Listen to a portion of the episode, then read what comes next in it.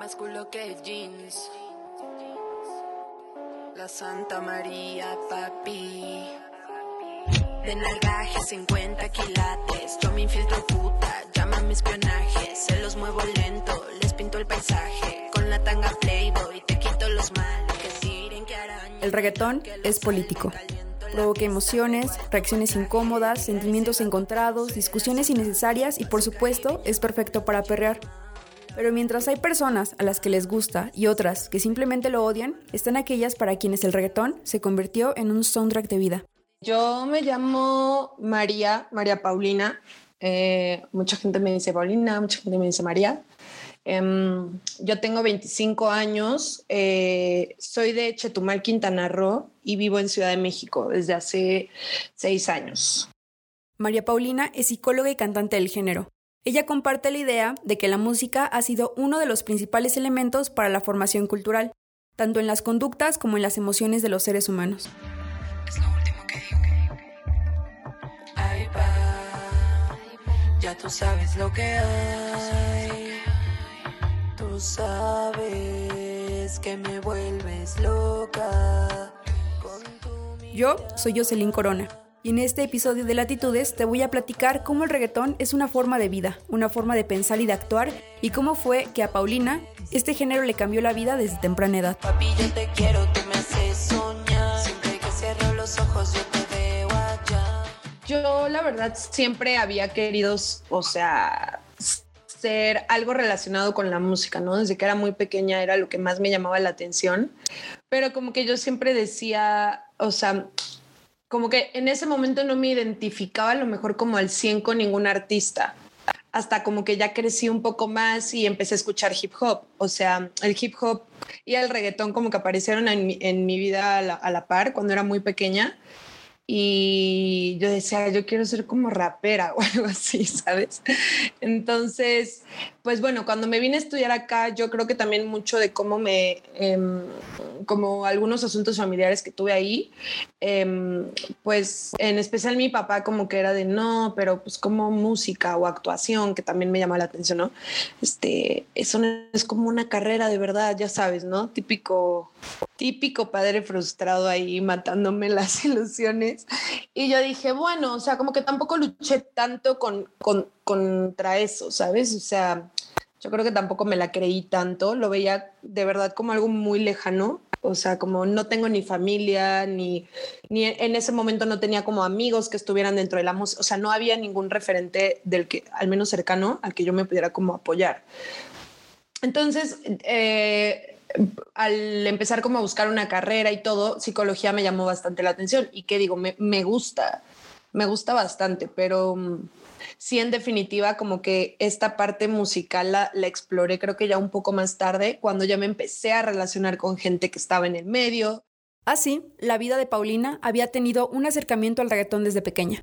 Y sin mucho preguntárselo, resolvió que su pasión y gusto por el género terminaría marcando su propia música, la cual podemos escuchar en Spotify. Su nombre es La Santa María. Pa' culear, pa' culear, vamos a culear. Me pongo loquita si te ven en Instagram. Me, me, me pongo loquita si te ven en Instagram. Te, te, te, tengo unos truquitos que yo te quiero enseñar. Vamos a culear. Cuando yo te miro en la cama quiero estar. Cuando yo te miro en la cama quiero estar. Adicto a mis besos porque siempre pide más. A raíz de la pandemia fue que me cayeron como muchos veintes. Y yo dije, o sea, si mañana nos morimos, pues no me quiero morir sin haber. Fue algo muy duro y de verdad fue algo muy heavy, porque sí dije, cámara, si no lo haces ahorita, es que es nunca. Si mañana te mueres con, con esta incertidumbre de que no sabíamos ni qué iba a pasar, si, si ni cómo reaccionaba la enfermedad ni nada, yo creo que sí me, me paniqué bastante y eso me empujó a, a buscarle por donde fuera, ¿sabes? Y ya estoy en este camino de la música. Pero a diferencia de la Santa María, ¿qué pasaría si no eres una cantante joven, sino que eres una mujer de otra generación que escuchó por primera vez reggaetón sin saber bien qué era eso? Más adelante volveremos con Paulina y su travesía territorial y musical.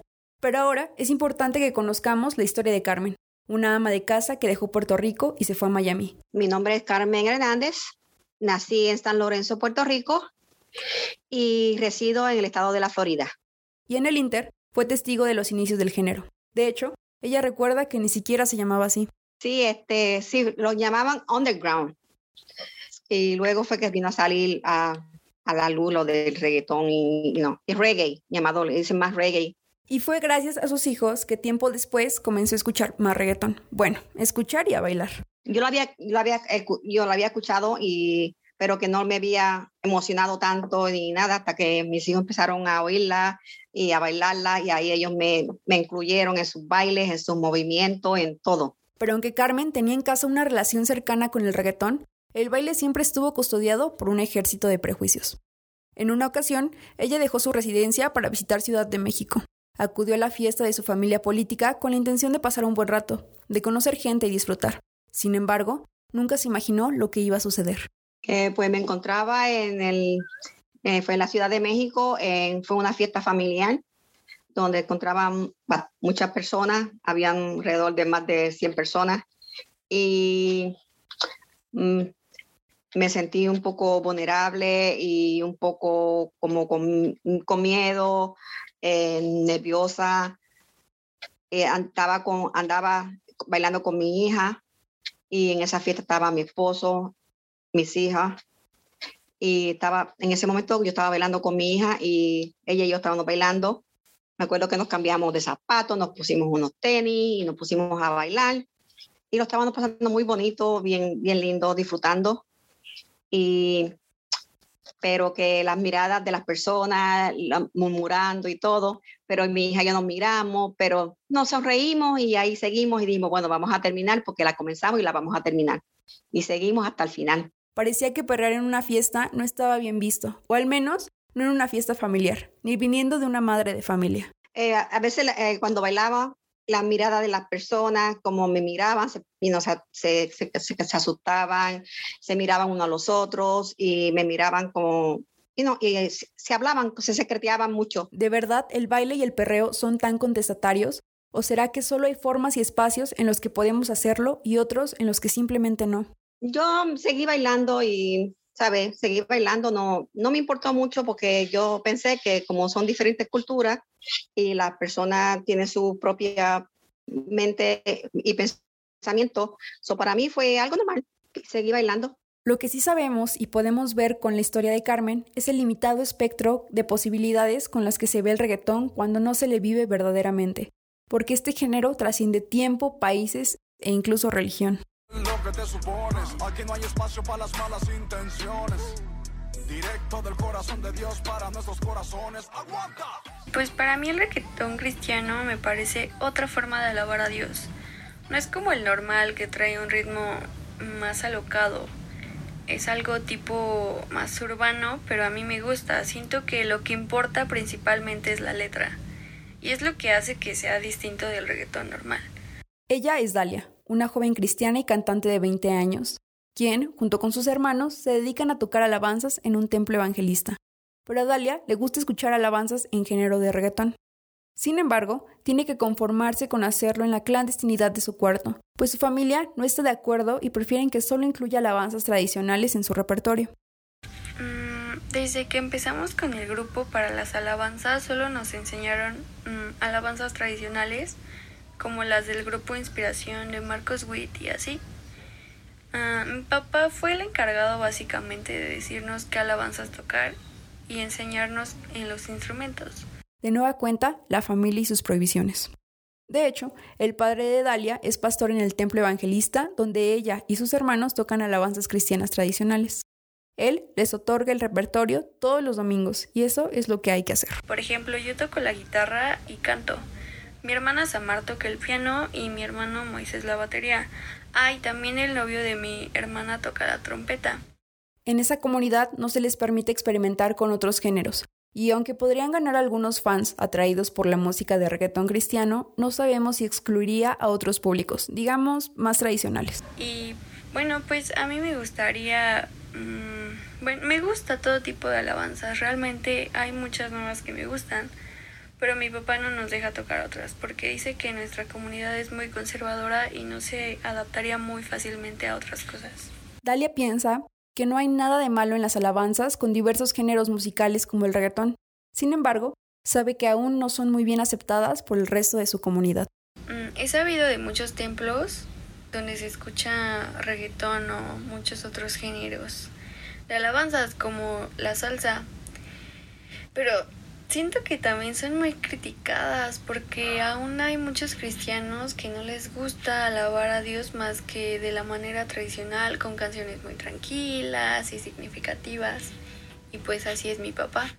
A pesar de que el reggaetón ha comenzado a tener alcance en diversas comunidades y religiones, sigue sin ser totalmente aceptado. Incluso, nosotras al hacer este guion nos percatamos que el tema mismo tocaba algunas fibras complejas y nos orilla a hacernos preguntas que no sabemos cómo responder. Porque por un lado, nos puede gustar el reggaetón, pero cantar alabanzas evangélicas en este género, perrear sin ser juzgada, primero Carmen y su familia política juzgando su baile, y ahora Dalia y la prohibición de su padre. Papi, papi, sé que te derrito, no lo trates de negar. Tú me conociste bailando de racata. Incluso yo, cuando empecé a bailar reggaetón, eh, la gente, mi mamá, mi papá, mi familia, incluso mi pareja de ese momento, me, me preguntaban todo el tiempo, pero eres una mujer muy contradictoria. Ella es Valeria, una mujer afrodescendiente que ha cuestionado en su canal de YouTube, Twitter y otras plataformas y espacios académicos las formas en las que el reggaetón ha impactado y ha hecho cuestionar su propia vida. Sí, bueno, mi nombre es Valeria Angola, tengo 30 años, actualmente resido en la Ciudad de México y claro, el reggaetón para mí ha sido un ritmo muy cercano, ¿no? Este, el reggaetón y otros ritmos que se parecen muchísimo al reggaetón eh, y que tienen esta manera de expresar el cuerpo. Así, para Valeria, el género y el perreo son contestatarios y políticos. Incluso ya nos lo había dicho en un episodio anterior de este podcast. Para Valeria Angola, una mujer colombiana y mexicana, afrofeminista antirracista que vive en la Ciudad de México, las experiencias son variadas. Yo no podría responder de qué ser mujer porque hay muchas mujeres aquí, ¿no? Hay mujeres trans, hay mujeres migrantes, hay mujeres blancas, hay mujeres clase media, hay mujeres mestizas, hay mujeres indígenas, hay una cantidad de mujeres que viven ese ser mujer desde una experiencia muy distinta. Pueden escuchar el episodio 5 de Latitudes que lleva por título Un feminismo para todas. Y Ochi Curiel lo dice en una de sus conferencias. Ella dice, no es lo mismo tener, así lo dice, dice, no es lo mismo tener un coño negro a tener un coño asiático, a tener un coño, ¿sí? Porque tiene significaciones diferentes. Siento que es una, una pregunta pues muy amplia, ¿no? Y definitivamente pues para mí eh, lo que puede significar ser mujer para otra no, ¿no? En este episodio, Valeria nos marca el horizonte del feminismo interseccional. Pero ahora, lo que nos llamó mucho la atención es que Valeria cuestiona el feminismo desde el reggaetón. Porque estás bailando reggaetón y eres feminista y estás reivindicando el cuerpo y un montón de cosas. Y esto es una contradicción. Y yo iba a mi terapia y yo me preguntaba, o sea, yo iba a terapia a hablar del tema del reggaetón siempre así, pero ¿por qué me están diciendo estas cosas, no? Quizás lo más valioso que nos deja de la conversación con Valeria es la posibilidad de desafiar lo convencional. Y fíjate que, que yo no lo sentía, yo sentía que cuando yo bailaba reggaetón era un ejercicio justamente interpretativo. Y hacerlo desde las entrañas, desafiando normas y tabúes sistemáticos que aún están ahí, desde nuestras prácticas diarias y desde los espacios que habitamos así como yo podía bailar reggaetón y podía disfrazarme, entre comillas, disfrazarme de performar como una mujer reggaetonera que está así bailando, ¿no? Este, podía performar también como una bailarina de ballet delicada, suave, etérea, ¿no? Sin duda alguna, el reggaetón forma parte de muchas vidas y lo hace de distintas formas. Aquí hemos escuchado la experiencia de vida de cuatro personas, pero no podemos dejar de cuestionar los roces o empatía con otras ideologías y formas de expresión con discursos, que, por ser diferentes, no significan ni nos dan derecho a ofender o atacar a quien vive el género. Hay muchos tabús, muchos estigmas, muy, o sea, como que ir en contra de es algo, o sea, se ve de, de, afuera como algo muy, ¿cómo? ¿Cómo se pone botas? ¿Cómo escucha metal? ¿Cómo escucha reggaetón? El género eh, es algo, es alegre, la música es alegre, eh, especialmente a los, a los, a los juventud les gusta mucho, es un, un ritmo muy pegajoso eh, y lo vemos algo normal, pero en cambio en otros lugares lo ven como algo vulgar o como algo morboso. Sigue, sigue siendo, estando en mi vida y lo oigo todo, casi todos los días. Y, pero más me gusta mucho, también me gusta mucho la salsa, pero el reggaetón, y no, sí lo sigo, eh, sigue en mi vida, aquí en la Florida. Y y claro, o sea, eh, yo también creo que el reggaetón es político también por hablar del cuerpo, ¿no? Y por hablar del sexo y por hablar del placer femenino, por hablar este, eh, del colonialismo, del racismo. El reggaetón ha sido muy político desde su origen, ¿no? Y, y, y las mujeres han estado ahí, ¿no? Ese es el, el digamos, como el gran descubrimiento que, que yo tuve al empezar a escuchar esta música, porque me di cuenta que las mujeres eh, han estado siempre ahí hablando sobre los temas que a ellas les, les afectan. Entonces, eh, por supuesto, el reggaetón es muy político, ¿no? O sea, yo en lo personal, eh, yo soy feminista y yo, yo creo en el, o sea, apoyo todo eso, ¿sabes? Pero no sé en el momento, o sea, porque por ejemplo yo he tenido amigas que me han dicho que no deberías hablar de feminismo en tus canciones y yo de que sí, sí, digo, lo apoyo en lo personal, yo em, no es algo que como que tenga en mente a la hora de, escribir mis canciones, ¿sabes? Em, al menos no bajo como la premisa de que tengo que hacer un reggaetón feminista, ¿sabes? Pero creo que está muy chido que hoy en día, no solo en la música, las morras digo, con todo el movimiento y todo lo que, lo que nos hemos parado y hemos eh, luchado por tener, que cada vez abran más espacio para que las morras también tengan lugar dentro de la música, dentro de la poesía, dentro de la lectura, dentro del cine. O sea, es que tiene que haberlo, ¿sabes? O sea, no puede ser siempre la canción cantada por Bad Bunny y de lo que le gusta a la chava.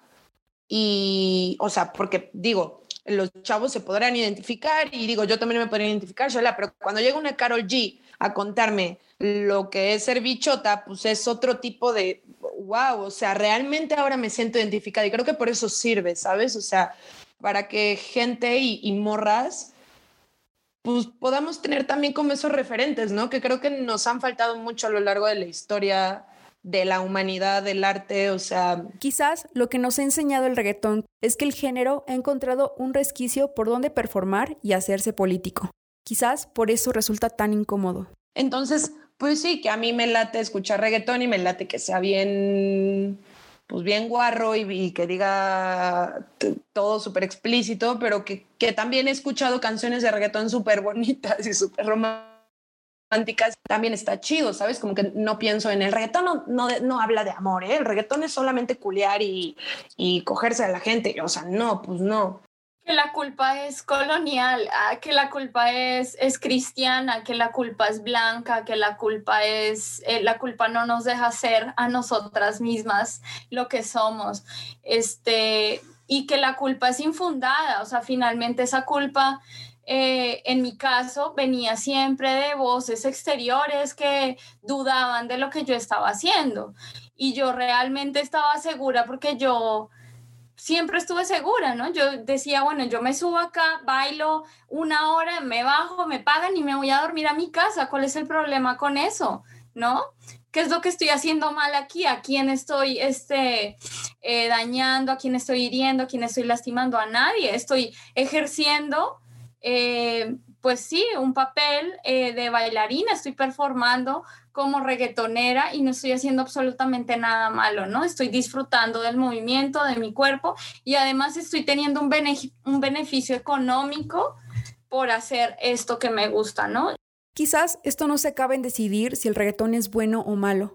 Con esta reflexión de Valeria y a lo largo de esta temporada de Latitudes, dejamos en claro que lo importante aquí es conocer la historia de vida de personas que atraviesan sus ideas, deseos y sueños. Desde quienes quieren hacer reggaetón con alabanzas evangélicas, quienes quieren perrear en fiestas familiares, quienes se cuestionan su feminismo a raíz del género, quienes intentan rapearlo y quienes lo usan como base para componer nuevas propuestas musicales. Creo que el hecho de que el reggaetón esté sonando también bastante es un parteaguas para que esto cambie. Y también creo que eso está muy chido, que haya este, este diálogo, ¿no? Que se abran como este tipo de conversaciones para tú también como desmenuzar el pedo y decir, bueno, o sea, creo, porque, porque es, es, es, es un camino de deconstrucción, ¿no? Y yo creo que no solo con la música, de, de, todos los temas sociales que están sucediendo en el mundo hoy en día, y también está muy chido que, que la banda pues, se siente a hablar de, de, este tipo de temas que, y podamos deconstruir estas ideas que traemos también súper arraigadas desde, desde hace mucho tiempo, desde niños, ¿sabes? Solo un movimiento tan complejo es capaz de rebasar los beats pegajosos para convertirse en un acto político. Con, a mí en lo personal me encanta perrear. Me, me, se me hace lo más chido del reggaetón, no, yo creo. Soy tu culona, papi, dame con el cinto. Pero no me mientas que a la primera te brinco.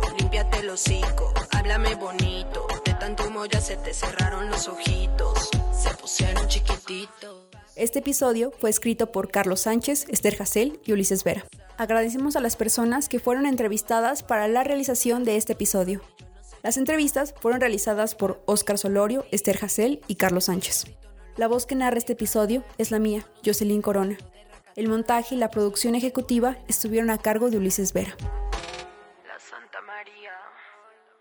Queremos agradecer también a Alejandra Vázquez, Camilo de los Remedios y Carlos González. Su ayuda fue valiosísima para la realización de este episodio.